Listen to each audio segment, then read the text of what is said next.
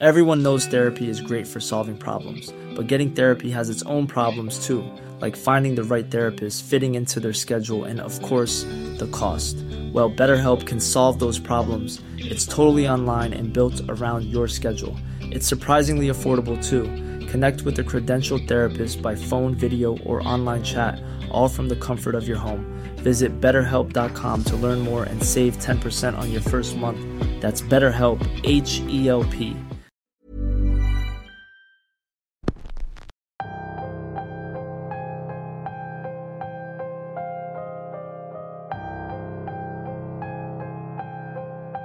En ocasiones tenemos que hacer trabajos que no son necesariamente los que quisiéramos estar haciendo.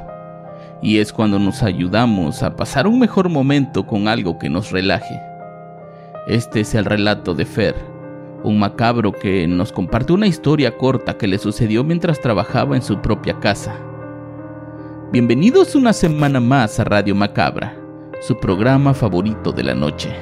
En esta ocasión, tendremos un tema nuevo en esta sección. Hablaremos sobre seres de los que poco se escucha. Pero ojo, cuando los escuches, revisa bien a tu alrededor, pues no vaya a ser que seas tú la próxima víctima de una más de sus travesuras. ¿Alguna vez han escuchado hablar sobre los aluches? Si no lo han hecho, quédense aquí para que descubramos juntos qué son estos seres de la mitología maya. El episodio de hoy se titula Eran los aluches y es traída para ustedes solo aquí, en Radio Macabra. Éxitos que te matarán de miedo. Mi nombre es Álvaro Ramos y nosotros estamos a punto de comenzar.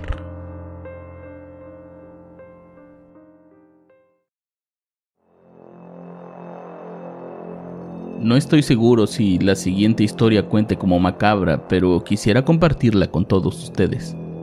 Mi nombre es Fernando y para entrar en contexto, yo vivo en uno de los últimos pueblos en la frontera entre Yucatán y Campeche. Y es una comunidad que roza entre lo rural y lo urbano. Aquí las creencias sobre entes mayas están muy arraigadas. Y son dos las más populares, la Ixtabay y los aluches. Existen muchos otros, pero mi relato se centrará únicamente en los aluches. Los aluches son los famosos duendes mayas, que cuidan los cultivos de los campesinos o las casas de las personas. Sé que en otras partes del país son conocidos como chaneques o simplemente duendes, pero por lo que sé, hay algunas diferencias entre ellos. Los aluches como los conocemos no son peligrosos, aunque sí traviesos, y he escuchado una infinidad de historias de personas que han tenido encuentros con ellos.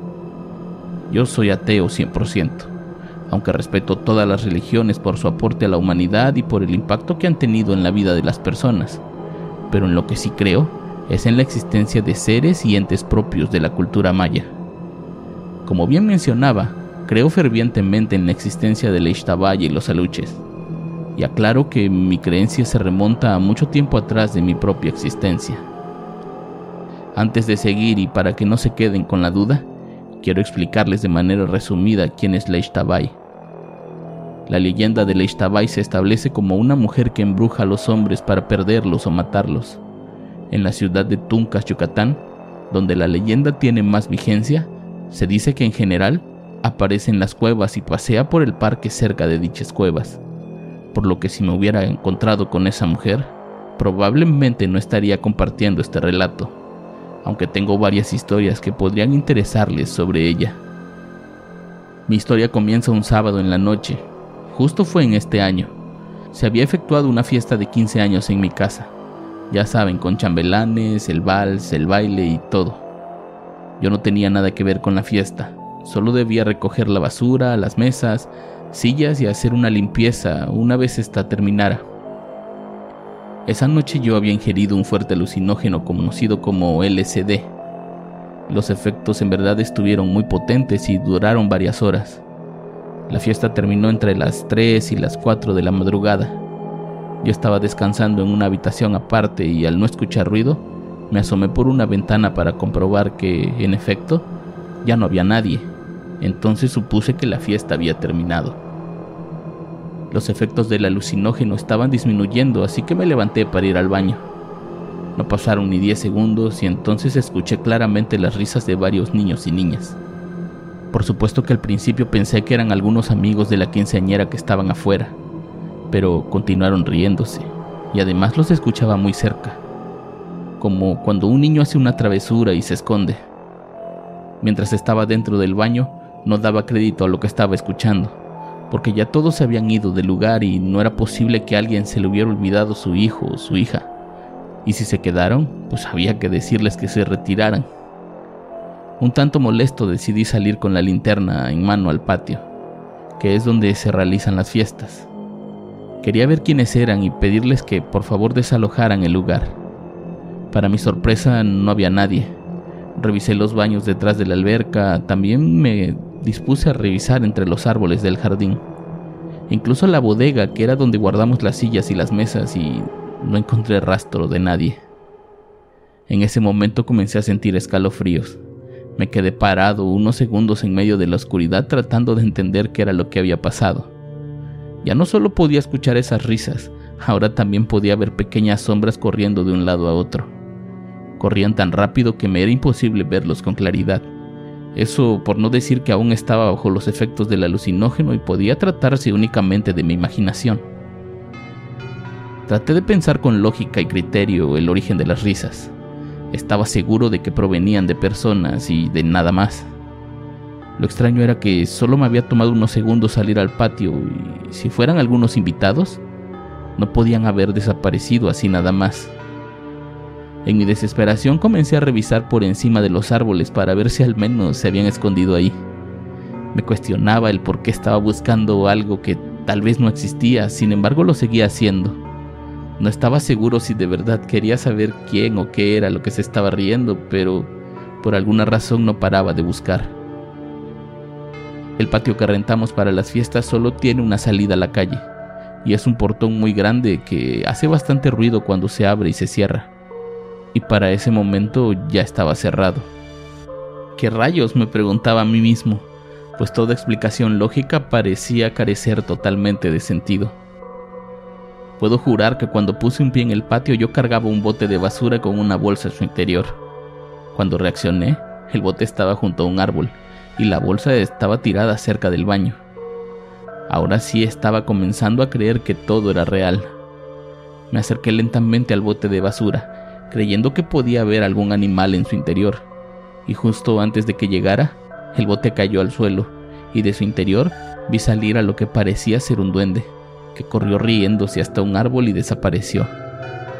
Eso sí que era la confirmación de que las cosas que estaban sucediendo no eran para nada normales. Volví al interior de la casa y desde una ventana estuve observando la bolsa y el bote. No sé cuánto tiempo estuve ahí parado, pero de pronto escuché a mi madre y di un salto de miedo. Al verme ahí me preguntó qué hacía y solo le dije que iba a limpiar, pero que estaba asegurándome de que ya no hubiera nadie. Ella sin creerme del todo volvió a su recámara y me dejó ahí. El resto de la noche ya no volví a escuchar nada raro, pero esas risas seguían dando vueltas por mi cabeza. Al día siguiente conté a otras personas, incluyendo a mi madre, lo acontecido. Por supuesto, omitiendo todo lo relacionado con el LSD. Y si bien me dijeron que a veces las paredes de las casas guardan sonidos y cuando se presentan las condiciones adecuadas, estas se manifiestan de la misma forma? Lo cierto es que lo que vi y escuché fue tan vívido y real que dudo mucho que haya sido producto de los químicos o de un simple eco. No ha pasado mucho tiempo, pero estoy seguro de que jamás podré sacar de mi mente esas risas, que, aunque no se oyeron como malvadas o macabras, el origen desconocido es lo que hasta el día de hoy me aturde.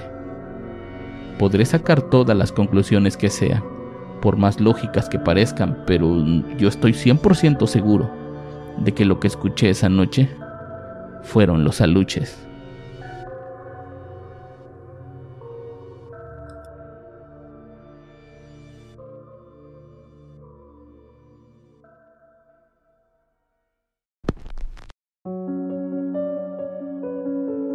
¿Alguna vez han escuchado risas que provienen de la nada?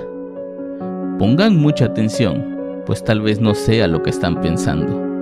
Yo los espero la próxima semana con más Radio Macabra, éxitos que te matarán de miedo. Buenas noches.